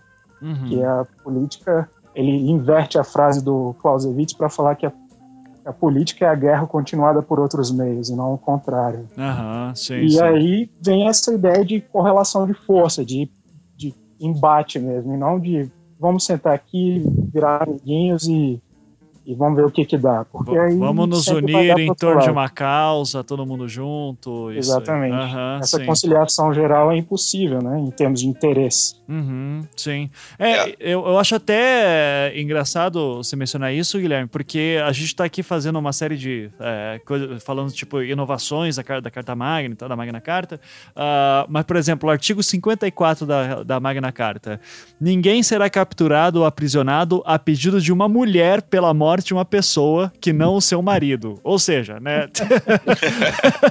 Ou seja, mulher nunca teve direito, né, cara? Que merda, É. assim e tal. Mesmo quando É, você eu- fala assim, tipo, puta, olha como é inovador esse documento, querendo ou não, mulheres, ó, só tem direito de, de reclamar pela morte de alguém se for o marido dela. Se for filho, é, se for amigo, parente, foda-se, né? Então, é, é engraçado pensar justamente que, tipo, hoje em dia a gente, a gente pode falar de, uma, de um Estado de Direito que tem, é, pelo menos busca direitos, o, di- direitos mais igualitários, é, também se deu por causa de tensões também de grupos como ora mulheres, ora negros, ora homossexuais, enfim, que criaram um embate, né? Não foi através do, do, do passar a mão na cabeça um do outro, né? Exatamente, porque se você for só para o contrato, aquele que está representando não é que não é necessariamente que ele está contra aqueles grupos, mas é porque falta a ele a experiência daqueles grupos para saber onde que aperta o calo. Aham. E aí fica muito naquela ideia de, por exemplo, é, um branco dizer para um dizer para um negro o que, que é racismo, o que, que não é, o, o que, que ele deve sentir como ofensa racial e o que, que ele não deve sentir. Quer dizer, eu, por exemplo, como branco que sou, sou incapaz de, de dizer o que é ofensa racial nesse termo. Uhum. A não ser que a gente seguisse o, o, o- roteiro daquele comediante australiano que fala do racismo reverso, Aham, sim. aí eu poderia, mas não é o caso. Então, e aí se, eu fico, se a gente ficar sempre nessa ideia do contrato, de que vamos sentar civilizadamente e tal, você tem essa homogeneização do, do campo político, né, para ser um pouco bordiano aqui. Aham, sim. E essa homogeneização sempre vai fazer com que você mantenha a discussão naquela média que perto daquela faixa média que já existe e evitando um embate de, de questões que vêm de fora, né? E- É. ou seja, é o pensamento progressista aí, né? O seu, seu, seu Guilherme é um revolucionário, meu. Posso. Então, Mas claro, se, Caio, per- fala aí. se me cara. permite fazer. Não, não, não seria necessariamente a posição que eu adoto, mas uma posição que eu acho interessante, que seria um bom contraponto, né? É, que já que ele citou o Habermas, tem um, um pensador também tão contemporâneo e tão influente no, na filosofia do direito quanto o Habermas, que é é considerado também é, neocantiano, que é o John, John Rawls, né? Que é, que ele eh, tem a teoria do, do véu da ignorância. E ele é meio que é, considerado uma das versões mais é, contemporâneas e, e interessantes do contratualismo, né? Seria a forma mais, interessante de salvar o contra, contratualismo, né? Que ele fala que o contrato social ele deve ser é, feito, né, confeccionado é, sobre o véu da ignorância. O que, que é o véu da ignorância, né? As pessoas que, que são capazes de ter, é, de, de fazer o contrato social, eles deveriam se vendar, né? É, es- esquecer a sua posição sua posição jurídica, sua posição é, social é, e fazer montar uma sociedade que, independentemente de qual posição ela ficar, vamos supor, ela tá com o dado e aleatoriamente ela ficar na posição de alguém, de um negro, de uma mulher, de um, de um deficiente, de quem quer que seja, e aquela posição seja suficiente para poder é, fazer a pessoa feliz, fazer a pessoa ter todos o- a, a sua nutrição, fazer a pessoa ter qualquer coisa. E isso remete muito à teoria do mínimo existencial, né? Que não deixa de ser contratualista, porque depende do Estado para poder prover essas coisas e até que o Estado não seja mais necessário. Pelo menos, Uhum. né? Então você é, botando a sociedade no véu da ignorância, independentemente da posição que você quiser, se você quer ser um professor, você vai ter direito de constituir sua família ou, ou procurar sua eudaimônia, é, o, que, o que seja, né? É, você fique bem em qualquer lugar. Eu acho que ele, o Habermas con- concorda com John, eh, John Rawls, mas ele tem suas posições divergentes. Né? Eu acho que o John Rawls ele é um pouco mais sofisticado quando ele permite que, que pelo menos tem que estar bom para todo mundo, independentemente do que eu seja. Então você fala assim, pro político que, que tá lá, né, representando, ah, por que, que seu filho não estuda no, no colégio público? Né, o, o, John House, ele fala, não, é, o cara tem que estar tá, é, apto a ter uh, o pior da sociedade. Se o pior da sociedade para ele basta, então tá bom, ele fez uma sociedade justa. Aham, uhum. é. é bacana, é também, né? É, vem por aí, mas aí pelo menos a gente tem um elemento pra falar, ô seu filho da puta, Sim, você tá fazendo errado, né? Porque eu tô aqui me fudendo e você tá na boa. Cadê, cadê o véu da ignorância aí, né? Uhum. Então... É, eu, eu, eu, posso emular o, o Beccari aqui pra falar, falar contra o Rawls, e eu acho que é uma emulação, então eu posso estar sendo injusto com o Beccari, mas é inclusive a emulação com a qual eu concordo. Que é um problema de criação de um duplo do real, né? Essa ideia da, da, do véu da ignorância, que você tenta extrair o sujeito do corpo, do, do mundo que ele vive, para que ele possa pensar quase que de forma solipsista como ele vai fazer é, política. Uhum. E, obviamente, nesse momento a gente está também extraindo do tema da Magna Carta. Uhum. E eu volto aqui para mais um ponto que, que é bastante curioso, assim, daquelas coisas que a gente falou no começo, de como o juridiquês gosta de pegar emprestadas expressões, né? A gente vê no, no Brasil hoje, a gente fala sempre em habeas corpus, que nitidamente não é uma palavra vernacular, né? É, tem um tal de writ, que, que se fala por aí, que seria um mandado de segurança, e, e também decorre um pouco da, da época de algo que veio da Magna Carta e foi expandido posteriormente na Inglaterra, e a gente tem algo que, em muitos momentos, infelizmente, na nossa política, a única coisa que se lembra de Magna Carta é quando vai chamar a Constituição Federal de Carta Magna. Uhum. é a única ideia de, de documento anterior que estabelece direitos para alguns grupos que a gente tem no Brasil, né? É falar em Carta Magna. E aí vai ter até alguns alguns filósofos do direito, alguns historiadores que vão vão se levantar contra o uso dessa expressão, chamar a nossa Constituição de carta qualquer coisa, né? carta magna, carta cidadã. Tem, tem sempre uns termos bonitinhos assim, porque traz a ideia, novamente, a ideia de contratualismo e não só de contratualismo, mas como algo imposto pelo Estado. Uhum. Que é como se fosse o Estado mandando uma carta dizendo assim: ó, é assim que vai ser, beleza? Vocês estão, estão de acordo? Então tá bom, é assim que é.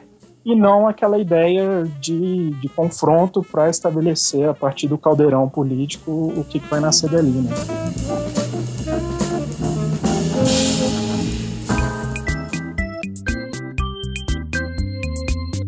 Ivan. Fala, cara. Cara, eu tava assistindo esses dias o Stargate e eu tava vendo toda aquela pira com o Egito, coisas mitológicas e. Tô ligado, muito doido. Bem malucas. Só onde que eu posso descobrir mais sobre essas coisas? Então, sobre Egito, olha só que interessante. Você sabia que essa pira pelo Egito, como sociedade esotérica e coisas ocultistas e magia egípcia, ela, ela começa ali mais ou menos no século XIX. Tem uma febre pelo Egito, né?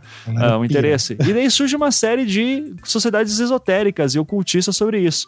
E você pode saber mais sobre isso no meu curso de introdução à história do ocultismo, do esoterismo ocidental moderno, né? Que eu vou dar em São Paulo em agosto.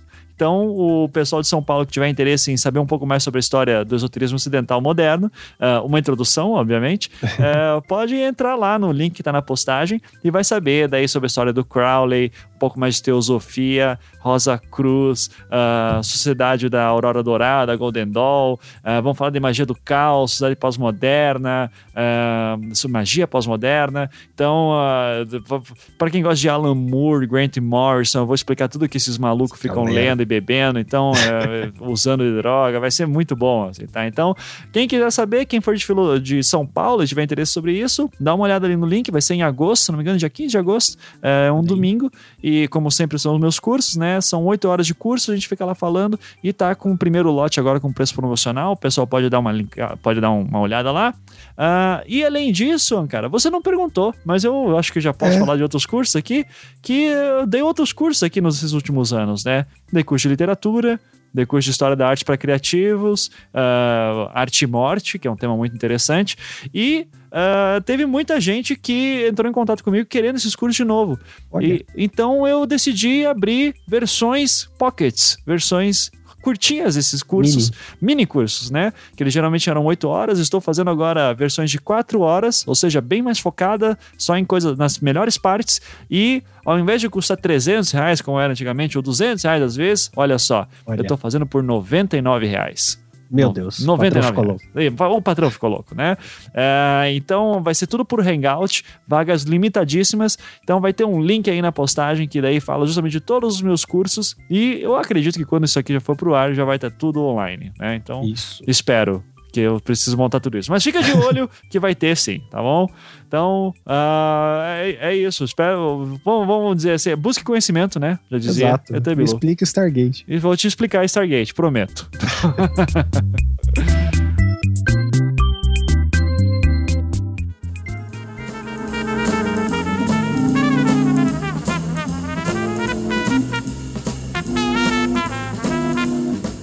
É, acho que até esse gancho que você colocou, Guilherme, é interessante aqui pro final, aqui, já para ir pro encerramento do programa, que é, eu queria saber a opinião de vocês aí, nobres bacharéis, que é o seguinte, uma coisa que pelo menos eu acho interessante no sistema aqui, da, que me parece na Carta Magna e, e de tudo que vai vir uh, do conceito de Common Law, é justamente essa possibilidade que me parece que você não tem um Estado que é uh, duro, né? Que parece ser um Estado mais maleável, porque uh, tem uma série de questões aqui da Carta Magna que, para quem lê o documento, vai notar. Por exemplo, eles falam de punições aqui, do tipo, ó, se alguém, se algum homem livre roubar, ele deve sofrer, uh, ele deve passar por punições de mesmo tamanho, mais ou menos assim. Só que ele nunca deixa claro exatamente quais são essas punições, né? Ou seja, deixa ali a abertura para a interpretação da lei do, do, seu, do seu espaço, né? Então, o que daí vai abrir toda a noção de precedentes e tal, que daí vai ser usado muito no que a gente vê nos filmes americanos, por exemplo, né? Uh, que a, a noção básica, por exemplo, do Bill of Rights e toda a Constituição norte-americana, que é uma Constituição pequena e que deixa justamente que o common knowledge, a common law, né, essa lei do povo, ela seja criada de maneira mais orgânica. E, e isso me dá, eu como leigo no assunto, me dá uma, uma sensação de que você como cidadão tem mais liberdade através disso, através das práticas e que ela, justamente ela permite uma mudança mais rápida é, quando é necessário. Diferente de uma Constituição brasileira em que ela é tão fechada em si e a gente tem que seguir ela dentro de, dos mínimos detalhes, já está tudo lá dentro, tem obviamente brechas, mas são bem menores, então a gente tenta contemplar mais espaços do que, uh, do que a Constituição norte-americana ou até documentos como a Carta Magna. É, eu queria daí a opinião de vocês sobre qual que é o modelo ideal, se você teria essa civil law ou common law, civil law entendendo como essa, é, que já tenta prever tudo, uh, o máximo possível, deixar pouco espaço para interpretação, ou a common law, que daí deixa mais o, a, o processo mais orgânico, é, qual que é o sistema que vocês preferem e qual a vantagem e desvantagem que vocês veem de cada um deles? E daí eu vou começar primeiro pelo Caio. Manda aí, Caio. É, eu acho assim que adotar um, uma civil law ou um common law vem muito de raiz histórica, né? Os Estados Unidos, ele, ele tem uma constituição um pouco menor, né, pra, de uma forma mais fácil de entender, porque eram 13 colônias que elas eram independentes entre si, né? Cada um tinha suas leis penais, algumas questões civis diferenciadas, e, e eles adotaram uma federação, né? E criaram uma federação a partir de três colônias diferentes. E claro que você não pode, de, de 13, é, 13 polis diferentes, obrigar centralmente todo mundo. Já o Brasil é diferente, né? A gente é, se submetia diretamente à coroa durante muito tempo, a família real veio para cá, então precisava de, de um poder para poder expandir o Brasil. Né? Então a gente tem essa tendência de fazer uma questão muito mais uniforme é, em todas as formas possíveis, é, desde que não chega ao nosso jogo que não atrapalhe né, a, a articulação do Estado, e ter uma segurança jurídica e ter um, uma uniformização em todo o território nacional, das leis penais e, e algumas leis processuais e por aí vai.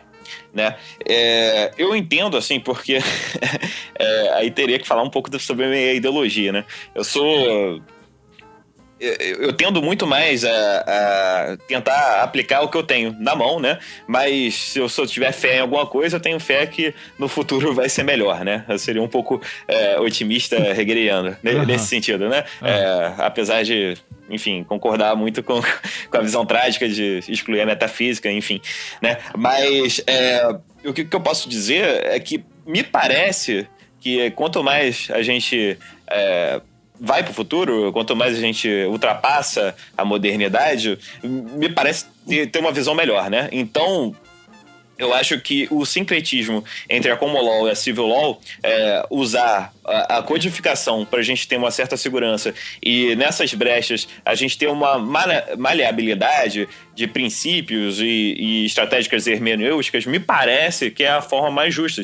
É forma mais justa, porque a gente consegue acompanhar o- os fatos sociais, né? O que, que a sociedade anseia.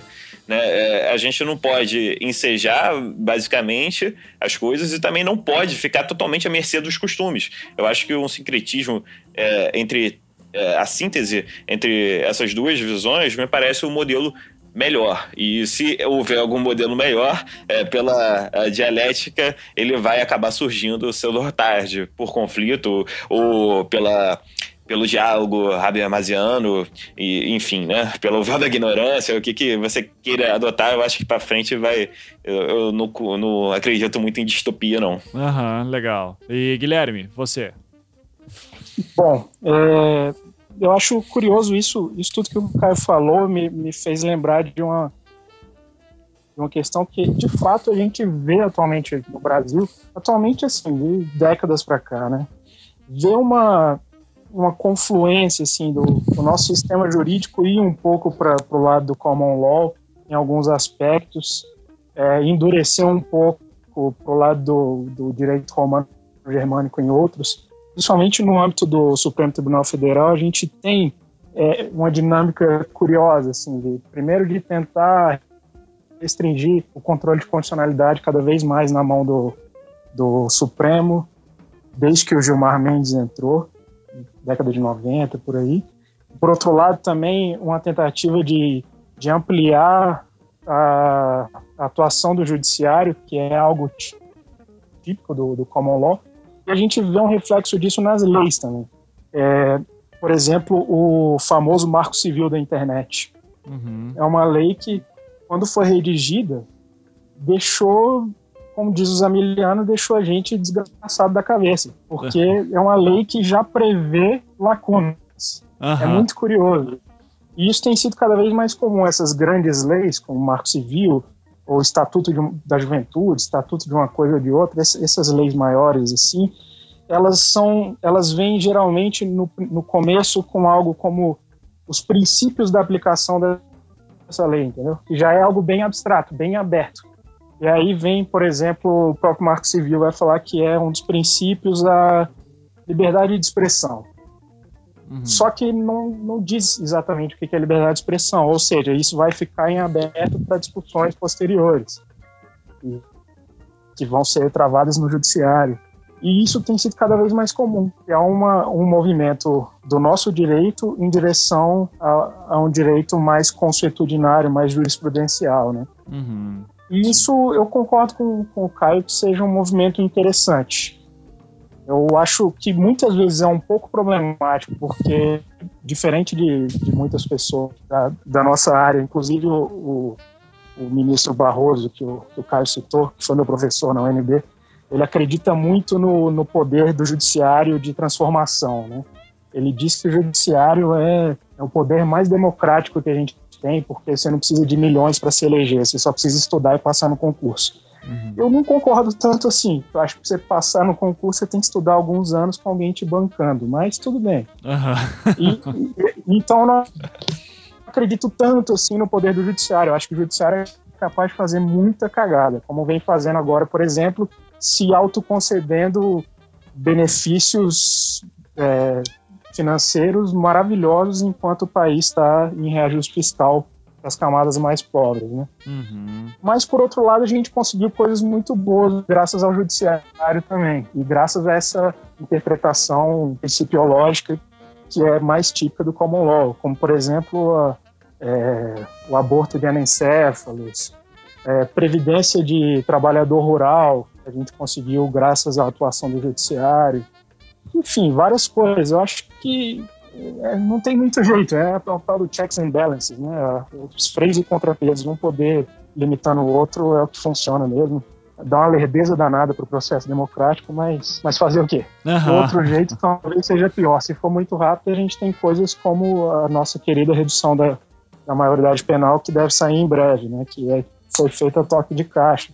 Uhum. E aí tem esses momentos assim que, em que o legislativo chateia a gente. Mas aí existe a esperança do judiciário barrar graças a essa movimentação. De qualquer forma, com relação aos modelos de constituição, é, é muito curioso, assim, porque existe essa ideia de que a gente tem uma constituição muito grande, né? E diferente do que do que se diz dos Estados Unidos, que é uma constituição pequena, que quase não é emendada, etc. E tal. Só que existem umas diferenças de tradição que, precisam ser levadas em consideração, como, por exemplo, o fato de que as nossas constituições estaduais não servem para quase nada hoje em dia. Uhum. Enquanto nos Estados Unidos há constituições estaduais mu- muito importantes, a Suprema Corte Estadual, coisa que aqui a gente não tem, é, o próprio direito penal ele é misturado, não, não é todo federalizado como é aqui. Então algumas coisas são crime em um lugar e não são em outro, é um negócio meio maluco. A É um federalismo de verdade, né? É, a pena é diferente, tem lugar que aceita pena de morte ou pena prisão perpétua, tem lugar que não. É um, é um federalismo de verdade, não é igual ao nosso federalismo que é muito mais centralizado. Uhum. E, no mais, eu concordo com relação à ideia de que a gente nasceu de um poder central e essa é uma tradição que é muito difícil escapar. Enquanto os Estados Unidos se expandiram para o oeste com base no empreendedorismo, sabe? Aham. E aí, Senti uma alfinetada aí. é, né? é, não, foi só uma referência para Colinda. e aí, e aí tem essa diferença, assim, a gente nasce, a nossa expansão para o oeste vem com a ditadura e é de integração nacional, né? Um negócio muito, assim, até meio maluco. assim. Uhum. E, É, e- construir estradas e blá blá blá. É, e falando também de toda a Constituição Histórica brasileira mesmo, que a gente nunca teve uma revolta popular, assim, né, de, de proporção nacional. Então, se a gente até comparar com os Estados Unidos, por exemplo, todo mundo fala maravilhas da, da Revolução Americana, da independência, enfim, a Guerra Civil depois, só que daí dessa história é deixado de lado todo, toda a luta do- dos índios norte-americanos também tentando eh, manter seu espaço, né, todo, tanto que hoje em dia tem leis complicadíssimas sobre questão de herança indígena lá no- nos Estados Unidos. É, dá, uns problemas, tipo assim, se você é descendente de indígena, mesmo que seja 1% de, de, é, de herança, assim, de genética que seja, ah, você tem direitos que são diferentes do, do resto do povo. Justamente como tentar ah, apagar o, o- toda a merda que eles fizeram no passado. Ah, ao mesmo tempo, também na própria França, né? Toda a tradição iluminus- a iluminista deles vieram também de uma revolução popular que tentou começar a história do zero. Ah, E no Brasil, querendo ou não, toda a revolução que a gente sempre teve, ela sempre foi calcada eh, em base de, eh, de grupos de interesse muito poderosos. Própria independência brasileira foi assim. ah, a formação da A República, República. a reformação da República, isso, ah, o- to- to- os excessivos golpes militares que tivemos, porque o pessoal só lembra do golpe de 64, mas é bom lembrar que o Getúlio, a, o- a era Vargas foi os militares que colocaram ele lá, né? Os militares sempre colocaram o dedo na, na- no poder, então é e, e a a- própria proclamação da República já foi um golpe militar. né? Sim, sim, exato. A proclamação da República, bem lembrado. Então, e, e que é até uma coisa que eu digo para os meus alunos bastante, assim, que é, é- é muito assustador quando você. A gente fica falando dos Estados Unidos maravilhosos, tarará, né? Acho que todo mundo lá é rico, empreendedor, maravilhoso, rico. então, vamos para Miami comprar terras, enfim. Ah, só que o pessoal esquece ou ignora, não sei, ou não tem. Eu acredito que realmente não tem conhecimento e que muita gente é, vive na merda nos Estados Unidos, principalmente grupos segregados como negros e índios, sofrem muito por causa disso, por causa do processo histórico deles. É, e é por causa de uma. As revoluções deles não foram tão democráticas como a gente gostaria que fosse na ideologia. É, são, sofrem com isso até hoje bastante.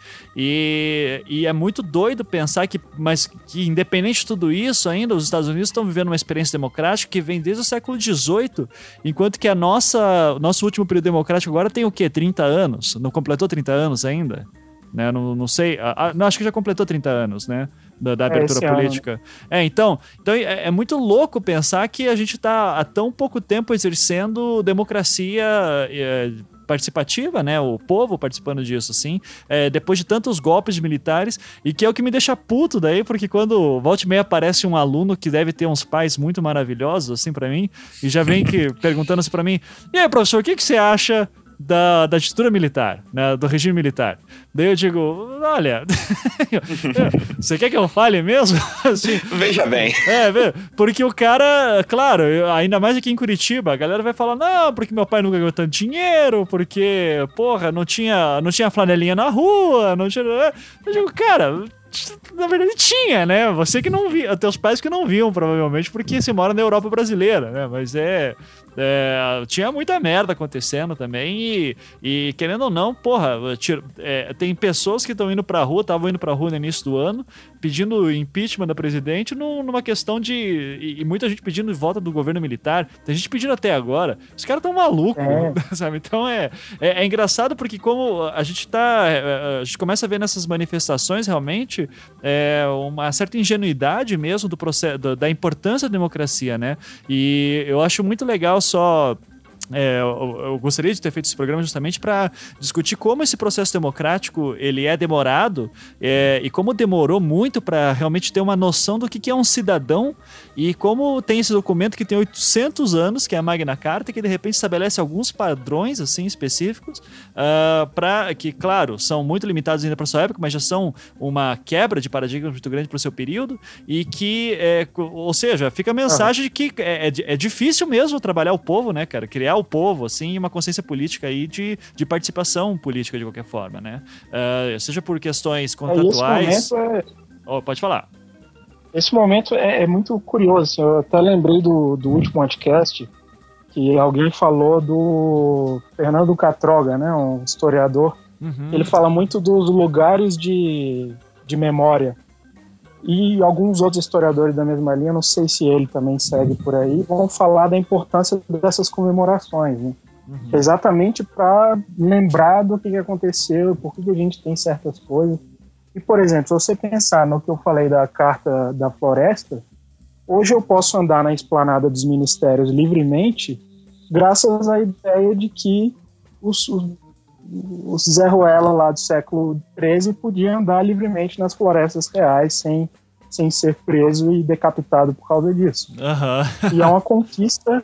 E isso até reforça um pouco a visão hegeliana aí do Caio, talvez, que é um- uma espécie de conquista civilizatória que a gente ainda não abriu mão, apesar de ter tentado abrir mão em vários momentos. Né? Uhum, sim. É, é, é, é, às vezes a gente quer, quer se li- liberdade demais assusta, às vezes, né?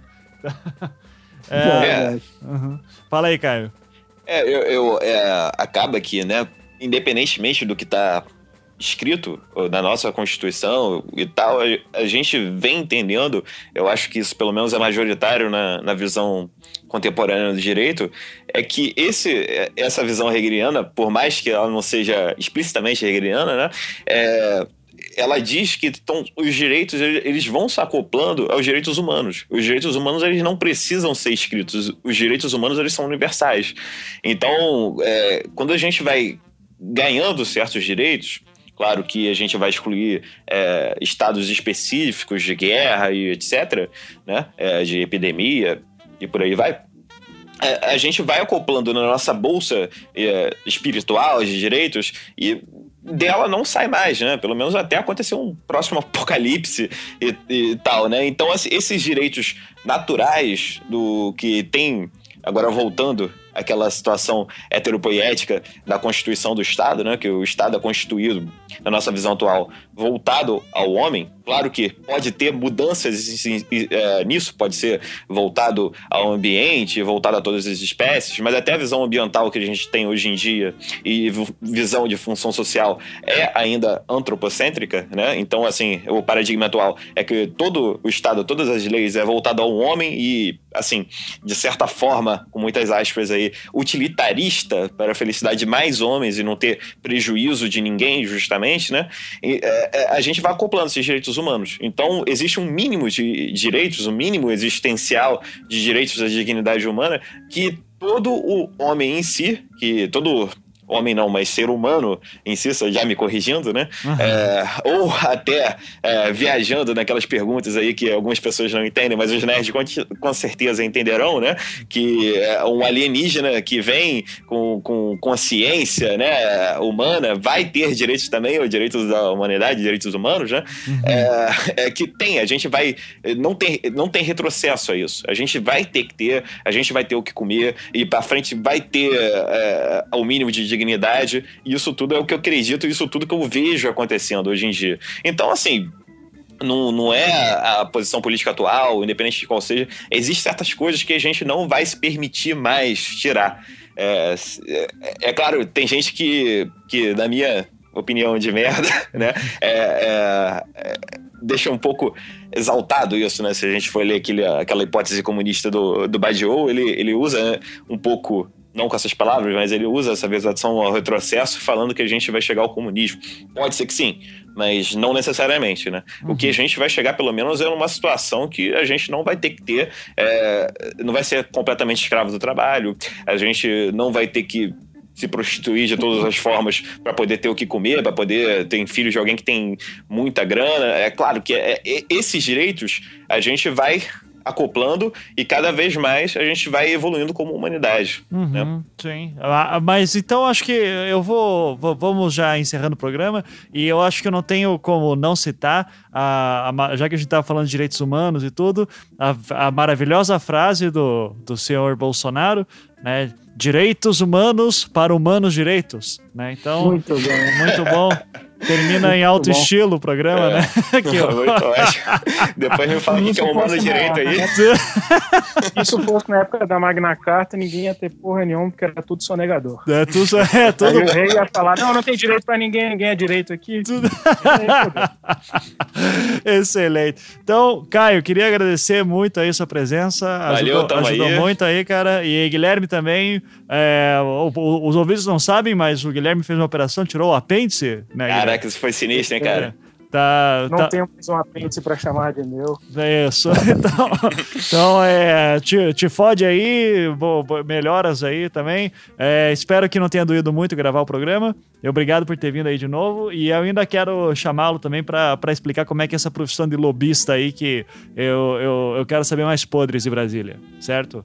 Aí, cara. Quero saber como que salsichas e leis são feitas. Exatamente. e daí é aquele negócio, né? Quando você, quando você descobre como a salsicha é feita, você nunca mais come um cachorro quente, né? Então eu, eu acho que é o mesmo esquema aí da lei, provavelmente, né? Então...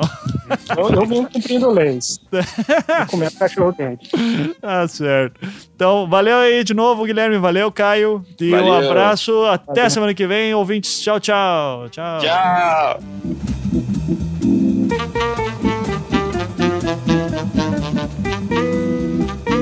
Este programa é um oferecimento dos patrões do Anticast que nos dão dinheiro todo mês, desde um dólar até 50 dólares. E é esses que dão 50 dólares e os que dão também 25 dólares são os nossos patrões VIPs e graças a isso eles têm uma recompensa maravilhosa que é ter seu nome citado ao final do programa, no caso agora. Então, vocês de 25 dólares são Diego Ferreira, X Sagara, Guilherme Sena, Caio Henrique, Marlon Fernandes, Rodrigues Alves, Tiago Luiz Silva.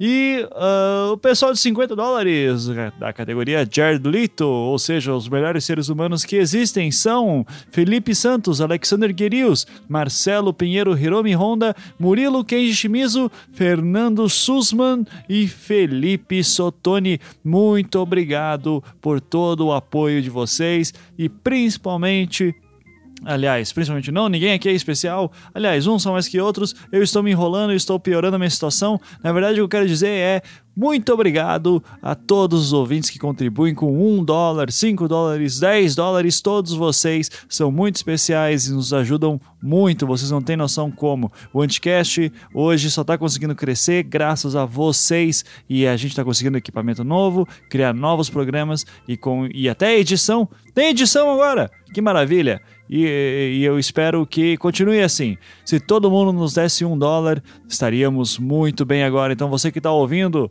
por favor, se não contribui ainda, contribua. Um dólar por mês não vai fazer diferença para você e vai nos ajudar bastante. Muito obrigado, gente. Um beijo e até semana que vem.